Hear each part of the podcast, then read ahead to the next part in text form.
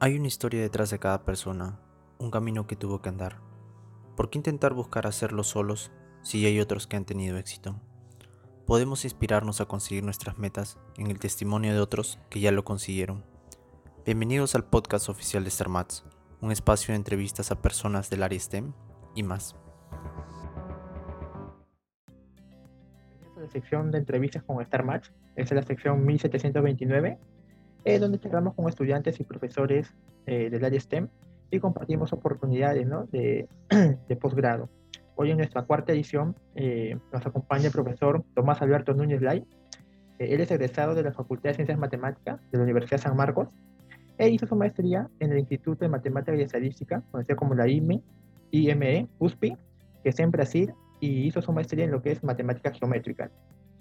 Buenas noches, profesor Núñez. Núñez Lai, ¿cómo está? Ah, ¿Cómo está? Buenas noches. Bueno, profesor, queremos hacer una, una pregunta que le hacemos a, a, nuestros entrevistados, que es acerca de eh, cómo nace ¿no? su, su, gusto por las matemáticas, ¿no? cómo se inclina por esta ciencia. Bueno, le contaré que mi padre también fue matemático y fue profesor en San Marcos. Entonces yo he conocido matemáticas desde niño. Él, varios de los que posteriormente fueron mis profesores en San Marcos, eran amigos de la familia. Yo los he conocido a ellos desde que yo era niño. Ellos iban a mi casa con su esposa, sus hijos. Sus hijos eran amigos míos. Yo visitaba las casas de ellos yo he conocido San Marcos cuando estaba en la casona del parque universitario, antes de ir al colegio. ¿Y eso en qué año más o menos fue? Yo nací en el 51. Yo he ido al colegio a los 5 años. Antes de los 5 años yo ya iba a San Marcos. Eso debe haber sido pues en el 50 y el 40, el 53, 55 por ejemplo desde ahí estado San Marcos. Yo al colegio a los 5 años. Debe haber sido el 54. No, o sea, digamos, antes, antes de estar ahorita donde está la facultad en Ciudad Universitaria, estaba en la casona. Claro. Y antes de la eh, casona seguía ahí. En la casona funcionaba todo San Marcos. La casona este, después quedó destruida por un terremoto que hubo en Lima. Alguna vez algún amigo me pasó la historia de cómo fue el, el traslado a, a las universitarias.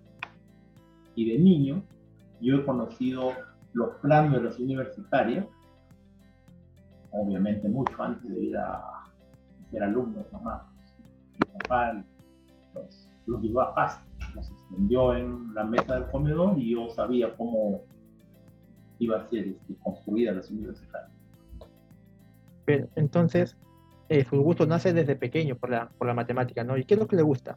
¿Qué es lo que le llama la atención, ¿no? ¿Qué es lo que le cautiva de, haber sido matemático? Difícil, eso, ¿no? No sé. A mí desde niño me ha gustado dibujar, pero como profesión yo me concienticé de que dibujar tampoco iba a ser una, una vida, digamos, este, con relativos intereses que permitan vivir. Dibujaba bien, pero mi padre siempre dijo, hay que vivir lo útil y lo agradable.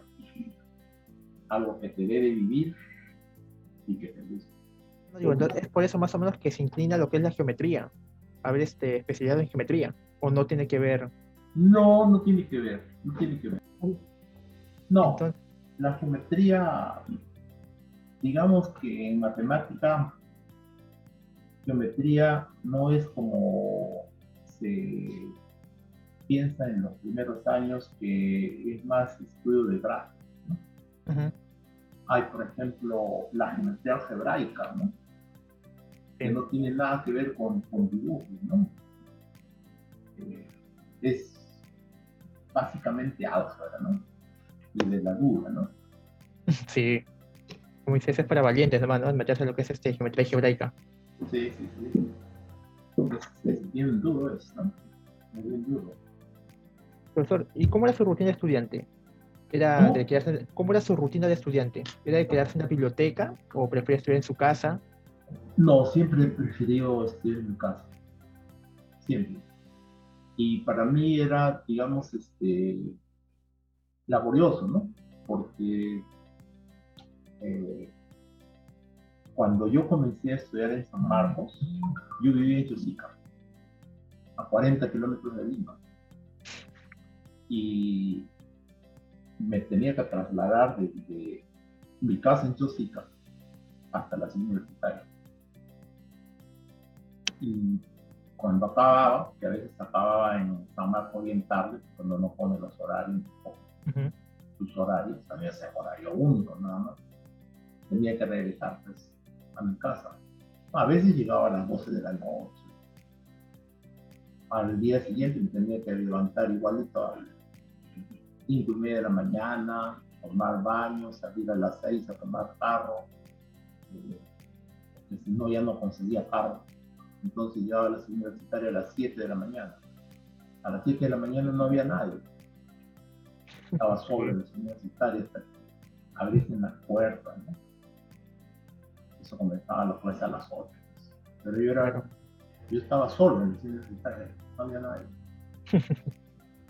en esa época, el ingreso en la ciudad universitaria era abierto. No había el muro perimetral que rodea la ciudad universitaria también.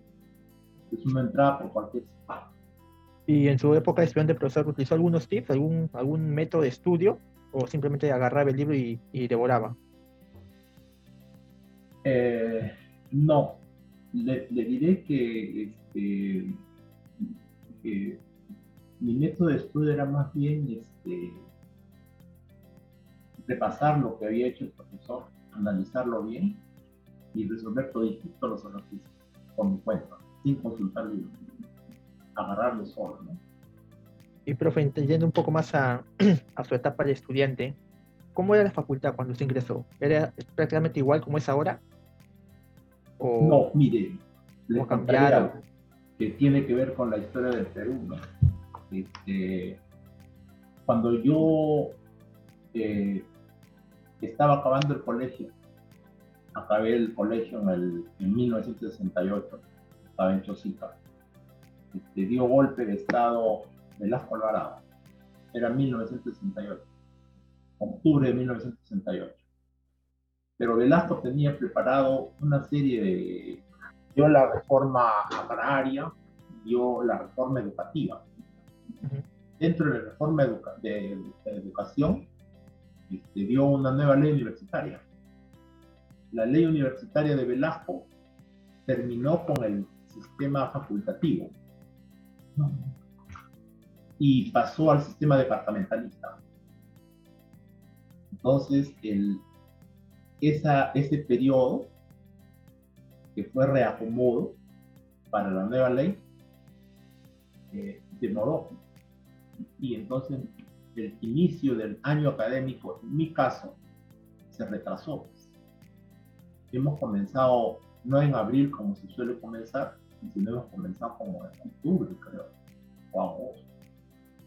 Y entonces era Navidad, Año Nuevo, nosotros estábamos en clases, porque había que, que ganar tiempo. ¿no? Entonces, en, ese- en esa época existía la, la Facultad de Ciencias, que reunía matemática, física, este, biología y geología. Todo funcionaba en los actuales pabellones de física y de biología.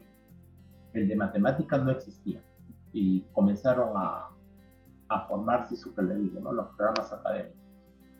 Mi padre justamente fue el primer director del programa académico de matemática y física y él se rodeó de su comité directivo y crearon el programa académico de, de matemática y física que tenía las especialidades de física, matemática, computación, estadística e investigación operativa, eh, con un solo director, que era mi padre.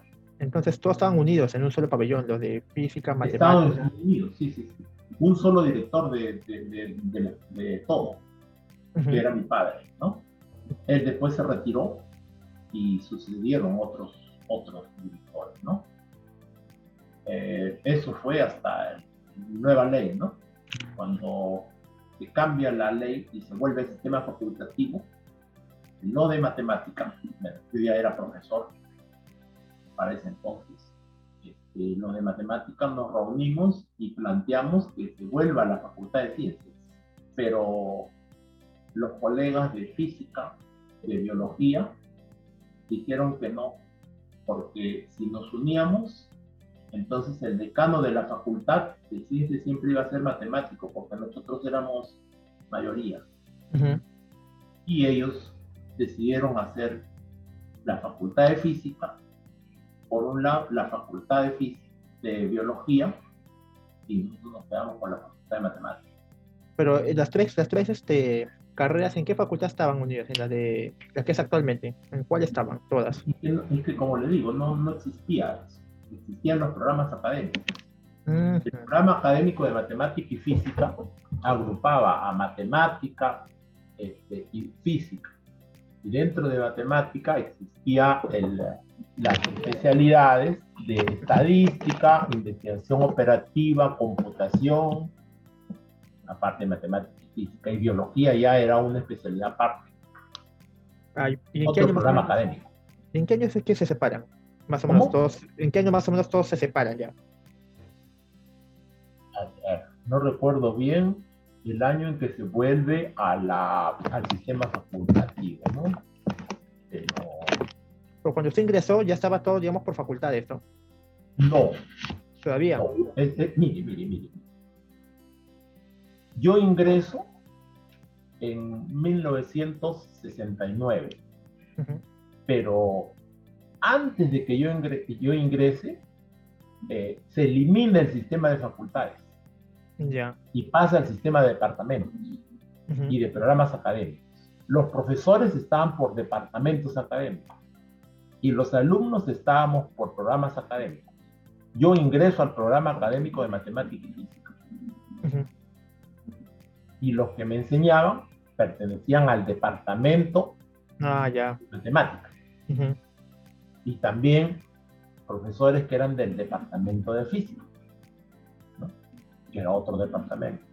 Y los de biología ya no tuvimos, ya no tuvieron nada que ver con, con nosotros, ¿no? Ellos formaron su propia este, programa académico. Claro. Y, y en ese época, digamos que ¿Qué, ¿Qué, había? Digamos, ¿Qué cursos se dictaban? ¿Se siguen siendo los mismos cursos ahora? ¿O qué es lo que ha cambiado? No, este, ha cambiado bastante, ¿no? Ha cambiado bastante. Eh, había un curso de geometría analítica. Ya. Un curso de cálculo 1 y un curso de, se llamaba de complemento de matemáticas. Geometría analítica, usted debe haberlo visto como parte de cálculo, ¿no? Eh, pero en este caso existían dos geometrías, geometría analítica 1 y geometría analítica 2. Geometría analítica 2 era geometría en el espacio. Y complementos de matemática era un poco de álgebra. Y cálculo 1, eso sí era como el cálculo actual, ¿no? Cálculo diferencial en una sola variable. Después ya comenzaron a uno seguía progresando, ¿no? existía una cosa que se llamaba introducción al álgebra, que antes se llamaba aritmética teórica, en que el formalismo era riguroso, ¿no? Que demostraba a uno todo, ¿no? Cosa que en el colegio uno, simplemente acepta, ¿no? Como regla, ¿no? Como caída del cielo. Acá no se acepta nada. ¿Por qué uno mayor que 2, porque entre 1 y 2 no hay números naturales, ¿no? O sea, de ese estilo, ¿no? Entonces, en esa época, digamos, era este, los cursos anuales, ¿no? No. No. Era semestral. Ah, ya no, porque, porque creo que hubo una época que se volvió anual también el curso, ¿no? Así es, sí. Y esos cursos anuales cuando se volvieron, que o sea, digamos, se, se llevan los mismos cursos, o es, que en cálculo 1 metían este cálculo 1 y cálculo 2.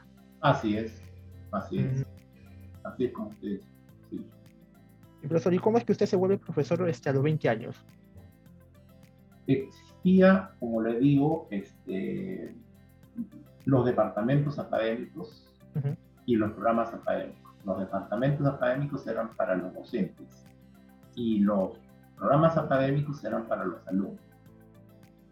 Eh, yo estaba concluyendo la carrera, ¿no? Y el jefe del departamento, el cabeza del departamento académico de matemática, me llamó, él había sido mi profesor, y me dijo para que yo este, comience a enseñar. Y fui jefe de práctica en lo que actualmente sería álgebra lineal 1. Y, y, esa fue mi primera vez que yo tuve, este, fui docente universitario, o docente en general, porque nunca tampoco, nunca enseñado en colegio, ni en academia, uh enseñado en universidad. ¿Y le gustó? ¿Le gustó esta experiencia de, de enseñar? Sí, este, me gustó y los alumnos que yo tuve, este, le gustaba tanto que me dijeron, varios decían, ¿no? Este, mejor tú quédate de profesor de teoría, porque yo solamente estoy a la práctica. ¿no? Porque se le entiende mejor que el profesor de teoría en ese momento, ¿no? Entonces, este, bueno, yo no, obviamente no, no hacía nada para sacar cuerpo, ¿no? sino simplemente tratar de cumplir con mi labor de la manera, la mejor manera posible. Supongo que mi manera de enseñar o de explicar las cosas o de hacerles entender a los alumnos es, les agradó. Profesor, y lo que está eh, investigando, profesor, eh, dice que antiguamente había un coloquio de matemáticas, ¿no? Eh, Después, sí, justamente esto. Mire, este, como le digo, mi padre era matemático. Entonces yo conozco la universidad desde, desde, antes que yo entre al colegio. ¿no? Y cuando yo he sido profesor, ¿no? De, mi padre me dijo, oye, hay que este, revivir la Sociedad Matemática Peruana, que no es un gremio. La Sociedad Matemática Peruana es simplemente actividad académica. Y este, uno no, no está ahí por obligación, sino es simplemente por las ganas de, de hacer matemáticas. Y nosotros, me refiero cuando ya yo, era profesor, le dije a un grupo de amigos, de colegas de matemática, que aparte de colegas eran mis amigos y siguen siendo, ¿no? Este, ya ellos están dispersos porque ya la mayoría de de ser profesoras tiempo. Y estamos discutiendo qué, este, qué actividades hacer yo le dije que había que hacer, este, fue idea mía, había que reflotar la sociedad peruana. Ellos no sabían qué hacer. Entonces, para convencerlo, dije, habría que hacer un, un evento. Y comenzamos a discutir ahí y salió a flote un, una cosa que se llama los coloquios. ¿no? Entonces, los coloquios eran organizados por la Sociedad Matemática Peruana pero la Sociedad Matemática Peruana, pues para ese momento no, no, no existía, ¿no? Había dejado de existir, de activar, ¿no? No tenía directiva, ni miembros, ni nada. Comenzamos por eso, por reactivar la Sociedad Matemática Peruana. Después organizamos teóricamente el primer coloquio. Pedimos apoyo al CONCITEC, el Consejo de Ciencia y Tecnología, pero no nos negaron. Estuvo un año en carpeta de ellos y después del año nos llamaron para decirnos que no, que no nos iban a ayudar. Nosotros dijimos, de todas maneras lo vamos a hacer. Yo planteé eso, ¿no? De de todas maneras lo vamos. Y lo hicimos. El primer coloquio lo hicimos nosotros, solos. Nosotros mismos éramos todo los organizadores, firmamos un convenio con el Colegio de Ingenieros para que nos presten su local. nosotros hicimos la propaganda, nosotros, digamos, hicimos llevar las invitaciones y nosotros éramos los presentadores y los expositores. Nosotros pensábamos exageradamente unos 50 participantes, llegaron 500. Nosotros no nos esperamos eso. Llevaban ómnibus de provincia y nosotros no teníamos dónde alojar a la gente ni a dónde llevarlos para que se alojen. Nosotros no habíamos visto eso. Las mismas impresiones que nosotros mismos les habíamos posteado tampoco alcanzaban, pues, porque habíamos pensado en 50, llegaron 500. Habían profesores y alumnos de provincias. Eso ya este, es historia. ¿no? Anualmente, hasta antes de la pandemia, han habido coloquios. El último que yo fui fue a Tacna, en Tacna, ¿no? En Tacna. Pero han habido coloquios en Arequipa, en Ancas, en Trujillo, en Ica, en la Católica. Bueno, ¿En la facultad de San Marcos ha habido, ha habido se ha hecho algún coloquio? Claro, este, esa es otra, otra mención que quería hacer, ¿no? Este, el año 2000 fue declarado el año mundial de la matemática.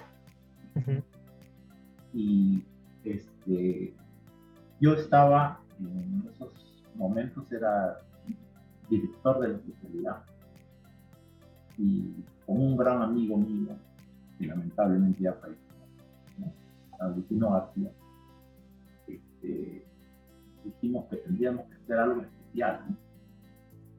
Y eh, se hizo el coloquio, porque yo era miembro del comité directivo de la Asociación Matemática Peruana. El coloquio del año 2000 se hizo en San Marcos. En esa, en esa misma ocasión se mandó a hacer, lo hizo este, mi amigo, que lo digo, Vecino García, el busto a, a Villarreal está en la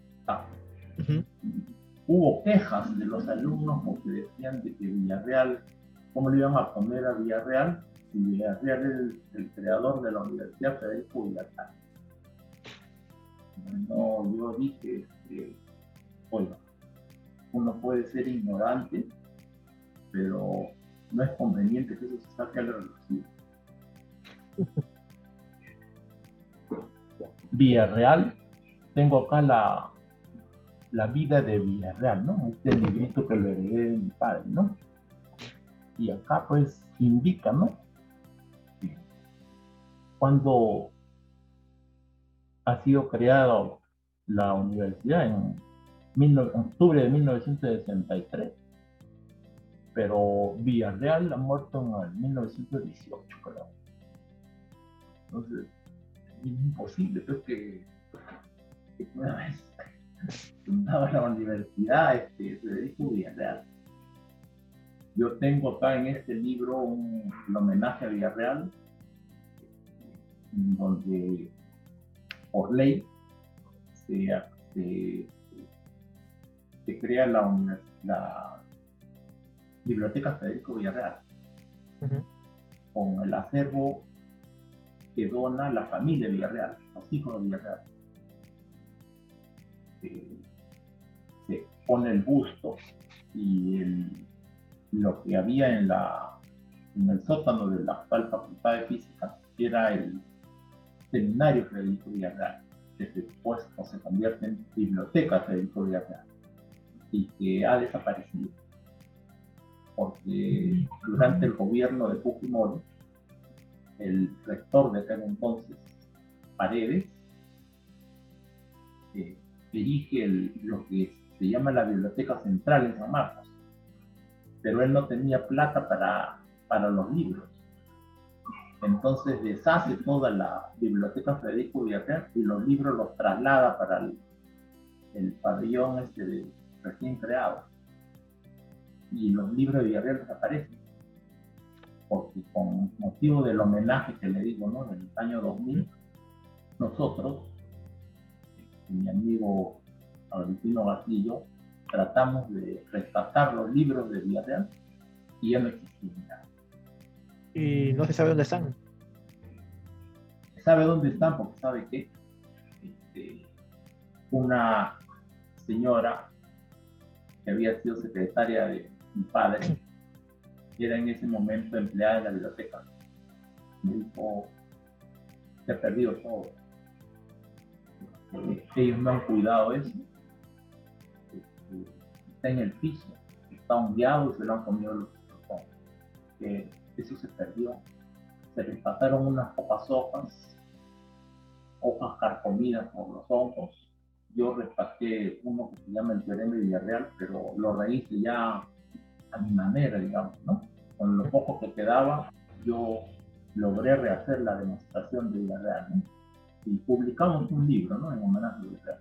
Pero eso se.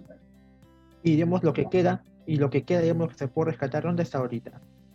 En la Biblioteca Central de San Marcos. Alguna vez yo, como miembro del Consejo de Facultad, biblioteca a, a, preparar esto y a, devolver todo el acervo a la biblioteca de matemáticas. No aceptaron, no aceptó. El rector de ese momento no, no Y ahí, cuando yo era alumno, yo he encontrado libros firmados por los autores, por esos matemáticos peso pesado. Vana, por ejemplo, había libros firmado por Vana. ¿De Villarreal? No, no, no. De, de, Villarreal las obras eran mucho más antiguas, porque Vana claro, Vana de, mucho más, sí, más reciente. Sí, y, y había libros este, Es que vino un, un, tipo que era genio, ¿no? Alfred Rosen, llegó al Perú y él era un, un este, matemático de deporte, un genio, de la matemática, pero era judío y estaba perseguido por los nazis en ese momento. Entonces él vino y se refugió acá en, el Perú y murió acá y está sepultado acá. Pero ese tipo era amigo de esos genios de la matemática, ¿no? Y ellos le enviaban libros y él los donaba a la biblioteca. Y tenían la firma de los autores. ¿Y ellos están ahorita actualmente en la biblioteca de San Marcos de la Facultad de Matemática? No. Todo eso, como le cuento, por designación del, por mandato del rector, pasó a, a la biblioteca central. Pero en la biblioteca central no han cuidado eso. Y eso se ha deshecho. Entonces se ha perdido. Ahora, de esos que yo le hablo, que han sido firmados por esos, por esos genios de la matemática, no sé, no, la diferencia de la, la biblioteca de matemática en donde yo tengo acceso, ¿no? Y puedo entrar y revisar libros. En la biblioteca central yo no tengo acceso. Mm. Pero por esta, por esta señora, que le cuento que era secretaria de mi padre, ella me contó eso. Y yo confío en la palabra de ella. Bueno, una lástima que se haya perdido toda esa... Es que básicamente esa historia... para nosotros es joya, ¿no? Es como es hacer una escultura de Miguel Ángel. Un libro de Stephen Banner es para, para mí, para todo matemático que se exprese, es una obra de arte, ¿no? Que la gente no lo entienda y es cuestión del resto, pero para nosotros que sí lo entendemos, para nosotros es, una joya, ¿no? Cualquiera no tiene uno de esas cosas. Y si lo tiene, lo guarda como lo que es, una joya. ¿no? Y profesor, eh, también tengo entendido, a ver si, si me, me dice si es verdad o no, que usted también este, eh, contribuyó a hacer el plan del, del año 1996 de la facultad. Yo tengo acá el plan. Es este es la versión original del plan. Ese, ya, claro. yo era director de la especialidad en ese entonces. Ya. ¿no? El, el, el decano de ese momento me propuso, me dijo, Tomás, tú este, podrías aceptar. Le digo, déjeme pensarlo, ¿no? Y yo le, yo lo busco de acá a dos días. Fui y le dije, yo acepto, pero bajo ciertas condiciones. Yo voy a cambiar el plan de estudio. Y yo pongo a los profesores. Está bien, Ah, yo hice el plan de estudio. Y yo ponía los profesores. Yo mismo cogía los profesores. El jefe del departamento tiene esa potestad, pero mi condición era que esa, ese derecho era mío para, para la especialidad matemática. Entonces, profesor, usted pidió este para hacer el plan de estudio, o bueno, para hacer este jefe de, de, la carrera de matemáticas, de, la escuela de matemáticas, este, hacer un nuevo plan de estudio, hacer un nuevo plan de estudio y designar profesores, ¿no? Sí. ¿Y qué es lo que quería cambiar? O sea, ¿qué es lo que veía que el plan de estudio anterior al de 1996 estaba fallando? O sea, ¿por qué quiso cambiar el plan? No estaba de acuerdo con varias cosas, ¿no? Yo quería perfilar más bien, ¿no? El, asunto, ¿no? Este, darle más énfasis y al, a las líneas de matemática, ¿no? Análisis, álgebra, geometría, topología, ¿no? Perfilar mejor, ¿no? a mi manera de ver estaba, no estaban claros esas líneas, ¿no? Y yo quería este, definir bien, ¿no? Hacer una, una base fuerte, ¿no? Los, primeros cursos, y luego delinear, ¿no? Para que el egresado tenga claridad en, en las grandes líneas de, de matemáticas, ¿no? El álgebra, el análisis, la geometría, la topología, ¿no? que, sepa con claridad en qué, campo estamos. Entonces, el anterior plan, digamos, ¿nos puede hablar del anterior plan? O sea, digamos, ¿qué cursos dictaban o qué, qué, este, o qué cursos usted implementó en el nuevo plan y en el anterior plan no habían? no, no estaba muy bien definido el, el, el contenido de los cursos, ¿no? Eh, yo me dedico más a, a análisis, ¿no? Entonces, colaboró mucho conmigo el profesor Edgar Santiani en álgebra. En geometría, el profesor Edgar Vera hizo su aporte grande, ¿no? Eh, y etcétera, ¿no? Este, mi amigo ya fallecido, este, García, él era topólogo, se dedicaba a topología algebraica. Entonces él también colaboró en el área de topología, ¿no? Entonces delineamos muy bien, ¿no? Los, los cursos, los requisitos y el elenco de electivos, ¿no?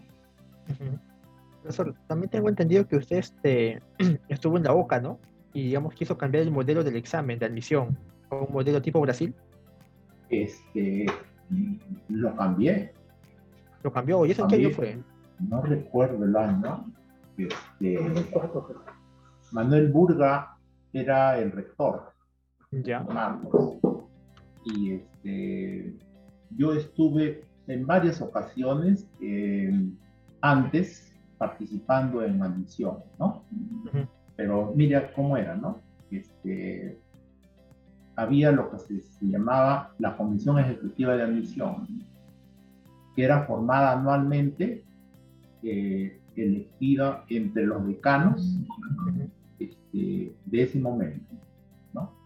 Entonces, este, como el dinero que producía y que produce San Marcos es básicamente admisión, le diré que quizá esto no lo conocen los alumnos, varios de los profesores, este, el Estado solo paga a los profesores nombrados a los contratados les paga la misma universidad.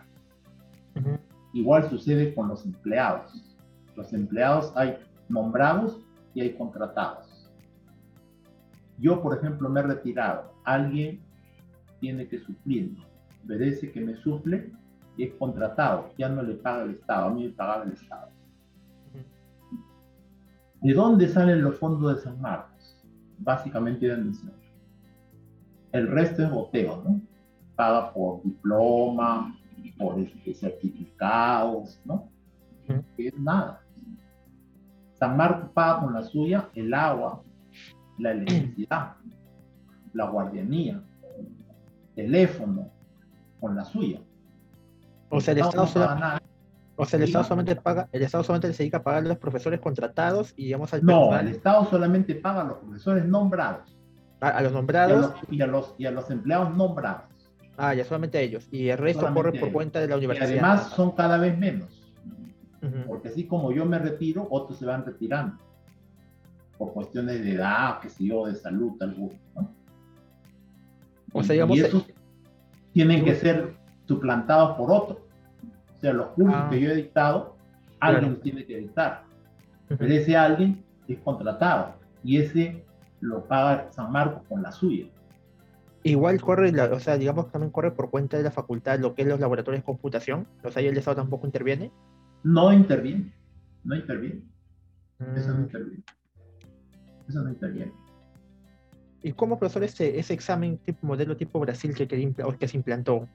Y digamos, ¿por qué, y por qué cambiaron nuevamente, el- nuevamente el examen de opciones múltiples? Mire, yo no estoy con, yo no estoy de acuerdo con ese de este, opciones múltiples. Por una cosa sencilla, un razonamiento bien simple. Dentro de matemática, como alumno de matemática, a usted lo evalúan con opción múltiple o con tipo de desarrollo. Un tipo de desarrollo. Es así. O sea, el examen de admisión no sirve para nada, salvo para el ingreso a la universidad. Y el alumno se lleva la, la falsa impresión de que en la universidad se sigue haciendo eso. Y eso es falso. Eso es falso. Entonces, Eso lo han hecho porque es más fácil calificar. Pero yo ideé un método y lo llevamos adelante dos años, que era calificar. Era calificar. igual eran 100 preguntas, porque ahorita son 100 preguntas. Claro, se ha- hacían preguntas y uno- él tenía que, que responder. Había, habían dos etapas. La primera que era eliminatoria, que era así opción múltiple, ¿no? Ya. Y los que pasaban ahí, que era este cierto puntaje, ¿no? Ujú. ya era tipo desarrollo. Y eso lo calificamos. Eso se hizo, se llevó a cabo. Mientras yo estuve ahí, se llevó a cabo. Y digamos, ¿y el ingreso ahí, los que digamos ingresaron a las carreras, fue igual que con opción múltiple o digamos hubieron menos ingresantes?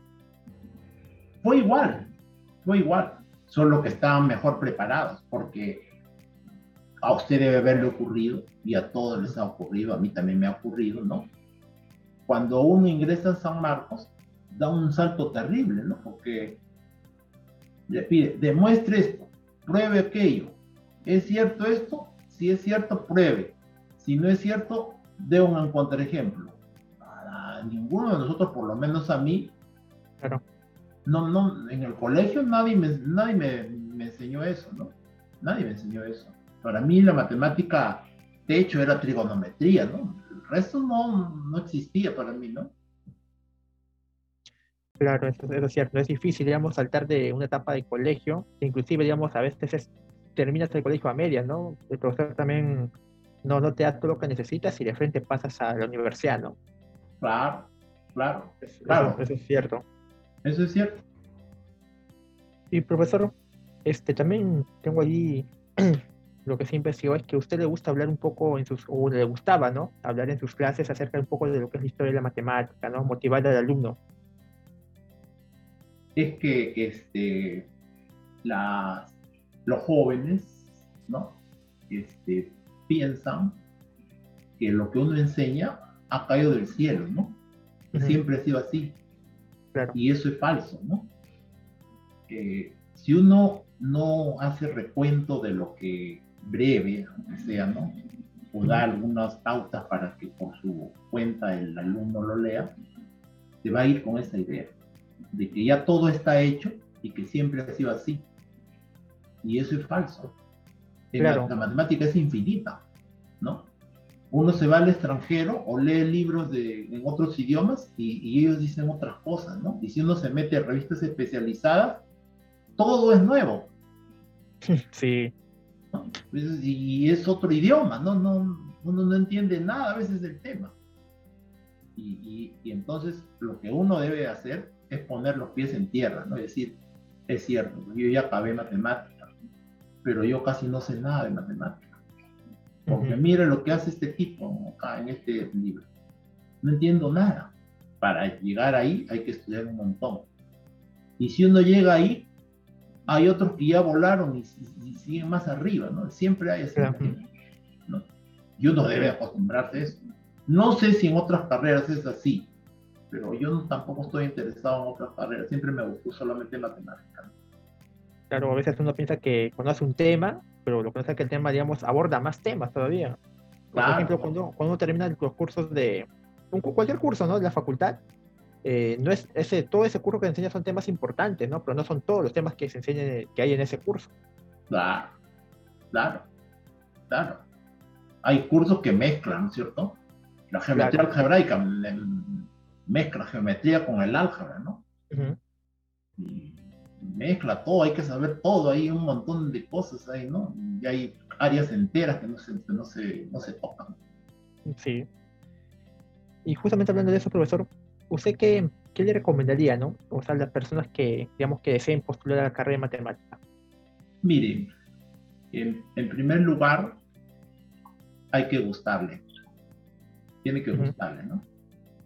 La mayoría de alumnos que ingresan a la facultad piensa que el techo es la matemática que uno estudia en quinto secundaria y se cree tocando el cielo, preparándose y haciendo este, pininos en, en, el ingreso ¿no? y en las academias. Y no sirve para nada eso, eso no le sirve nada. Uno entra a la facultad y todo es pura demostración, ¿no? Se, prueba que uno es mayor que cero, que entre cero y uno no hay naturales y cosas de ese estilo que uno pues lo acepta simplemente, pero en matemáticas no se acepta nada, tiene que probarlo. Entonces, uno entra pero cero balas, ¿no? No, no sabe nada, ¿no? No sabe nada. Uno dentro de la... Tan pronto pisa la facultad se da cuenta que uno no sabe nada otro error que tiene, ¿no? Por ejemplo, muchos piensan que cuando estudia matemática es estudiar cosas, problemas del colegio, de la academia, solo que un poco más difíciles, ¿no? Pero eso no es así. Sí, y si usted le dice a alguien, ¿qué cosa estudias? Matemática en la universidad. Ah, derivadas integrales. Piensan que ese es el tope, ¿no? Sí, para ellos eso es el techo. Porque en la mayoría de carreras les enseñan derivadas integrales, derivadas de primer orden integrales de una sola variable, ¿no? Si supiesen todo lo que estudiamos nosotros. Y profesor, ¿qué, qué, qué palabra le daría una recomendación para los que ya van a acabar la carrera, ¿no? Los que están en octavo, noveno ciclo, algunos están en su seminario de tesis. Mire, un, un problema que yo he visto y que siempre le decía a mis alumnos es este, hay que hacer la tesis. Si uno no hace la tesis del, mire que actualmente la ley universitaria establece que para ser docente universitario tiene que tener el título profesional. En el caso de nosotros es el licenciado, licenciado en matemática. Hay lo que se llama seminario de tesis, pero la mayoría de alumnos y de profesores también lo lleva como si fuese un curso más. Y eso debería ser el inicio para la tesis. Y acabado eso, debería tener un, un, buen avance de la tesis y liquidar eso lo antes posible, porque a posteriori uno se dedica a enseñar cositas así y siempre va a ser jefe de práctica y nunca va a poder subir porque no es considerado docente universitario. Solo los que tienen licenciatura y posgrado pueden ser docentes universitarios acá en el Perú. En, fuera del Perú la licenciatura no le sirve de nada, ni siquiera se la considero. Yo fui profesor en la, en la USPI en San Pablo y para ellos no, eso no existía. ¿no? Una amiga mía era la encargada de, de, este, distribuir las becas en el Instituto de Matemática y Estadística de la Universidad de San Pablo. Y me preguntaba, oye, me dice Tomás, ven, ven, me dijo un día, ¿qué, qué cosa es esto? La 1. Ah, ser la Universidad Nacional de Ingeniería. No, me dice, eso será la Facultad de Ingeniería. No, así se llama, le digo, Ana Flor. No, me dice, eso no existe. Eso no existe. yo me puse a pensar, ya no le contradecí, ¿no? Me puse a pensar que ella tenía razón. Universidad viene de, de universo, de conocimiento universal. Si es conocimiento universal, ¿cómo va a ser solo de ingeniería? O es universal o es de ingeniería, pero no puede ser que sea universal y de ingeniería. Pues, no existe eso. Y cuando usted fue a Brasil, profesor, eh, digamos, eh, ¿se reconoce la Universidad de San Marcos o la gente conoce que, que hay esa universidad en el Perú? O sea, por historia, por ser de América, al menos tienen conocimiento. Sí, este, cuando yo estuve en el IME, ¿no? en el Instituto de Matemática y Estadística, ya algunos amigos míos, más antiguos obviamente, ya habían estado allí. Ellos sabían de, esto, ¿no? De, San Marcos. O sea, digamos, San Marcos sí tiene, sí tiene es conocida, ¿no? Tiene su prestigio fuera de, fuera de Perú. Claro, fuera de sus fronteras. Fuera de sus fronteras tiene su prestigio. Profesor, y también usted tiene diversas eh, publicaciones, ¿no? Diversos libros. Eh, por ejemplo, he visto que tiene un libro de tópicos de análisis funcional, también propiedades del tetraedro isósceles, un libro de fundamentos de la geometría, que habla sobre isometrías en el plano, eh, otro libro de funciones analíticas, ¿no? En varias variables complejas, con el profesor Edgar Vera, y un libro de introducción al análisis complejo, ¿no? Con el profesor Luis Enrique Carrillo. Sí. Pero también tiene un libro de cálculo diferencial con el, con el profesor Michael Helford. Sí, sí, sí. Pero, por ejemplo, yo, sinceramente, primera vez que, que me entero que, digamos, que había un libro de cálculo diferencial por profesores de, de, San Marcos, y sobre todo con el profesor Michael Helford y usted.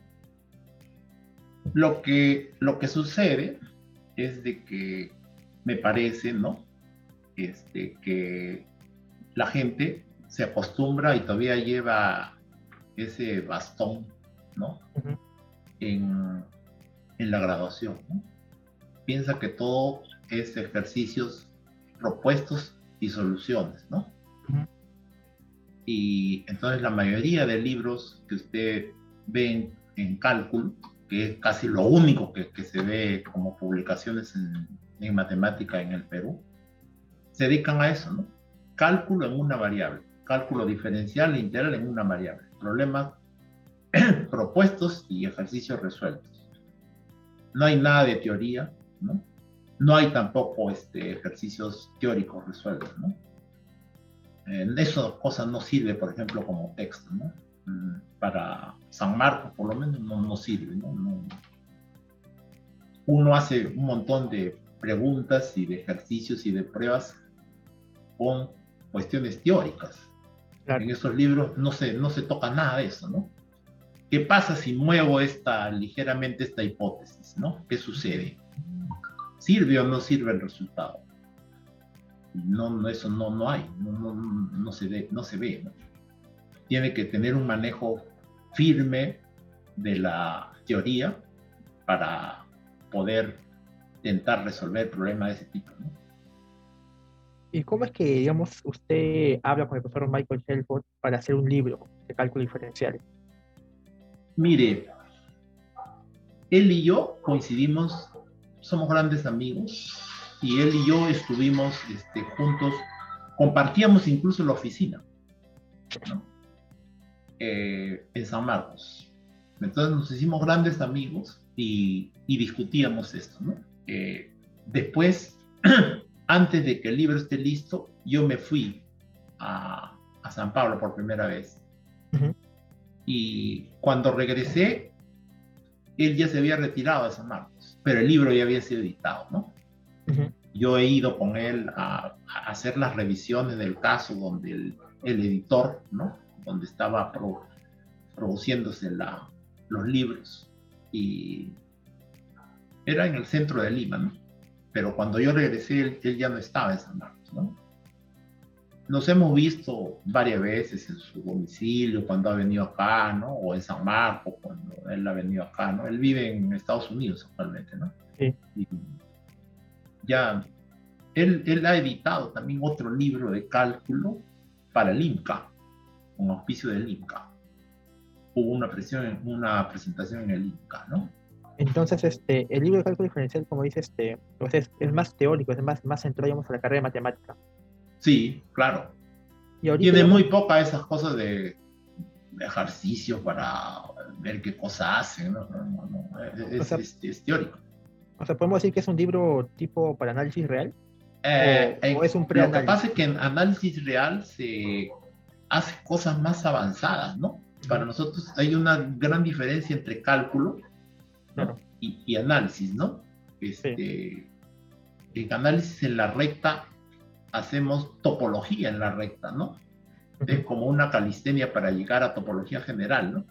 Hay topología en la recta, que es análisis 1, hay topología en el RN, que es análisis 2, y hay teoría de la medida, que es análisis 3, ¿no? Claro. Y profesor, ¿usted alguna vez ha tenido alguna anécdota en su clase con algún alumno? Algo, alguna anécdota así, no sé, que, haya pasado, digamos, todo el tiempo que ha estado dictando en San Marcos? Sí, varias, ¿no? Uh, ¿Podría compartirnos una de ellas, por favor? Ah, bueno, hay algunas que, que le digo son lamentables, digamos, ¿no? Ah, como usted recordaba, yo estuve en admisión, en la oficina central de admisión, ¿no? Ah, le, decía pues que no existía antes la oficina central de admisión, la OPA, existía la Comisión Ejecutiva de Admisión. y siendo Manuel Burga rector, yo le propuse que, que no se pierda la experiencia que uno tiene en un año de trabajo, sino que sea un trabajo continuo todo el año.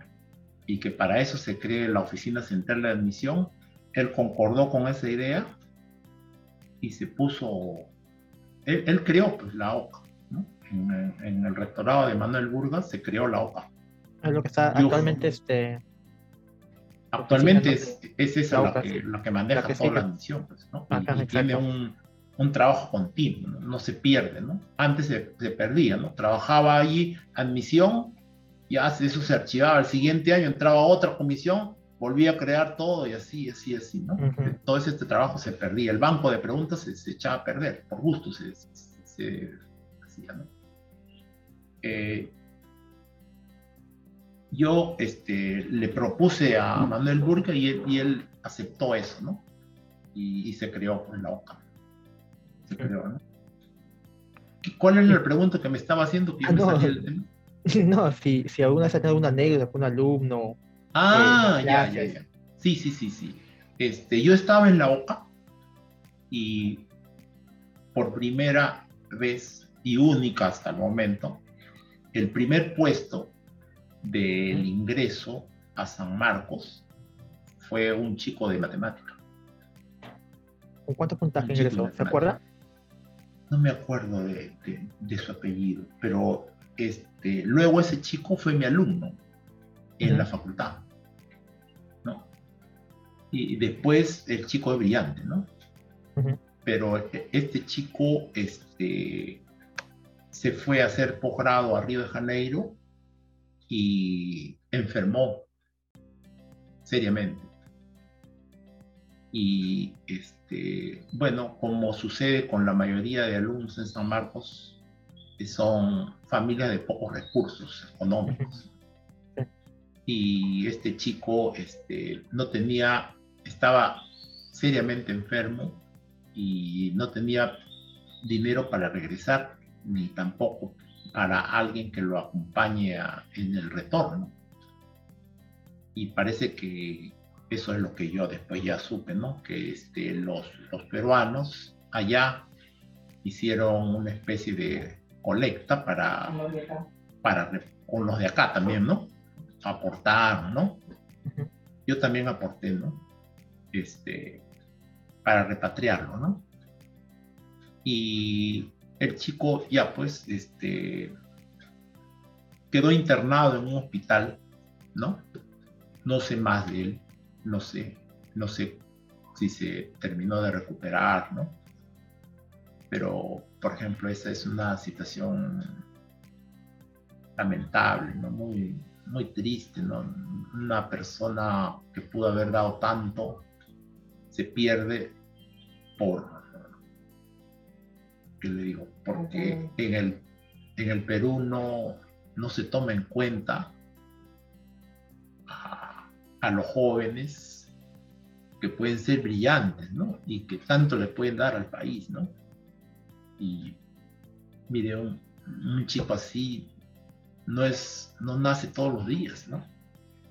Sí, es cierto. Eso, no, no, puede, no puede ser, ¿no? Y, si uno ve gente inepta en, en el Congreso, peor todavía, ¿no? Dice, ¿cómo? Una persona así, el Estado le paga no sé cuánto, y a un chico brillante que le puede dar tanto al país, no tiene ni siquiera para pagar el, el pasaje de avión de Río para Lima y atender su salud. Hay una serie de barbaridades que, que, suceden en el país que realmente, pues, este, de un lado dan cólera, ¿no? Y de otro lado, dan pena, ¿no? Sí, bueno, es lamentable, no esperemos que se haya recuperado. Como dice, no, sabe nada de él. Ojalá. Esperemos que de todo se haya recuperado, ¿no? Porque no es la única manera que se pierde, ¿no? Se pierde de muchas maneras. Hay, hay como este, eh, hay muchas personas, alumnos, que son muy buenos, ¿no? Pero lamentablemente este el tiempo pasa, pasa y, digamos se pierden esos talentos, ¿no? Algunos, digamos, ya se dedican a hacer otra cosa o forman, este, no sé, de repente forman familia muy temprano y esa, esa brillantez que tiene la persona se pierde. Mire, la esposa de un amigo mío, muy amigo mío, era este, secretaria de bienestar en nuestra facultad de matemática, ¿no? Y alguna vez le conté, ¿no? Que había un chico que estaba con problemas psíquicos, ¿no? Y este, que lamentablemente se había tenido que, ausentar, ¿no? Por comentarios de sus compañeros, ¿no? Yo pregunté por él y ya después, en, digamos, en privado me dijeron eso, ¿no? Yo le comenté a, a, esa señora, mi amiga, le digo, este, oye, mira, me han contado eso. Me dice, mira Tomás, me dice, eso es más común de lo que parece. Eh, hay un porcentaje elevado de alumnos que este, tienen ese tipo de problemas y es por falta de alimentación. O sea, no tienen para alimentarse. Y el desgaste en matemática es enorme. Pues. No es como en otras carreras nosotros todo lo hacemos con esta de acá, ¿no? Y esta de acá consume un montón de, de, proteínas. Y si uno no, no se alimenta bien, pierde la razón. Por falta de esta, ¿no? No, eso es cierto. Y, y no es, no es pues elucubración mía, ¿no? Usted también debe haberlo visto. Yo mientras he permanecido en San Marcos. Diariamente iba a la facultad, subía las escaleras para firmar mi asistencia en el departamento y los alumnos estaban comiendo este, en tuppers en, en las escaleras, pero su almuerzo era bien pobre. ¿no? Primero era pequeñito y en segundo lugar era arroz con jugo y papa. Eso no tiene nada de proteína, es puro carbohidrato lo más y lo que este, necesita acá son proteínas, ¿no? Tiene que tener carne, verdura, pero la gente que no tiene recursos económicos no tiene para comer. prácticamente uno subsiste, ¿no? Uno subsiste en la facultad como puede. Así es. No tiene ni para el pasaje, ¿no? Muchos no tienen ni para el pasaje las colas y las disputas por el comedor universitario que ahora no hay, ¿no? Son grandes, ¿no? Usted, como yo, hemos visto, por ejemplo, esas personas que alquilan en sus cabinas una computadora. Y ahora todo es virtual. Pero le digo, pero eso es absurdo. Si yo he visto que seis, cinco alumnos en una computadora, porque no tienen para dinero para alquilar uno para cada uno. Entonces, seis metidos en una... Es imposible eso. ¿Cómo se va a trabajar así? Pero eso es lo que actualmente se ve. Y las autoridades no quieren verlo porque no les conviene, ¿no? Pero esa es la realidad, ¿no? El que pisa San Marcos ve eso. No, no, es una cuestión mía que he inventado, no, yo he visto, yo, yo, he recorrido la ciudad universitaria y conozco las afueras de mí y todo es así. Usted lo sabe como yo. Sí. ¿No es cierto? Eso es verdad. Muy pocos son los que tienen una computadora y lo tienen a disposición. La mayoría no tiene eso. No tiene eso.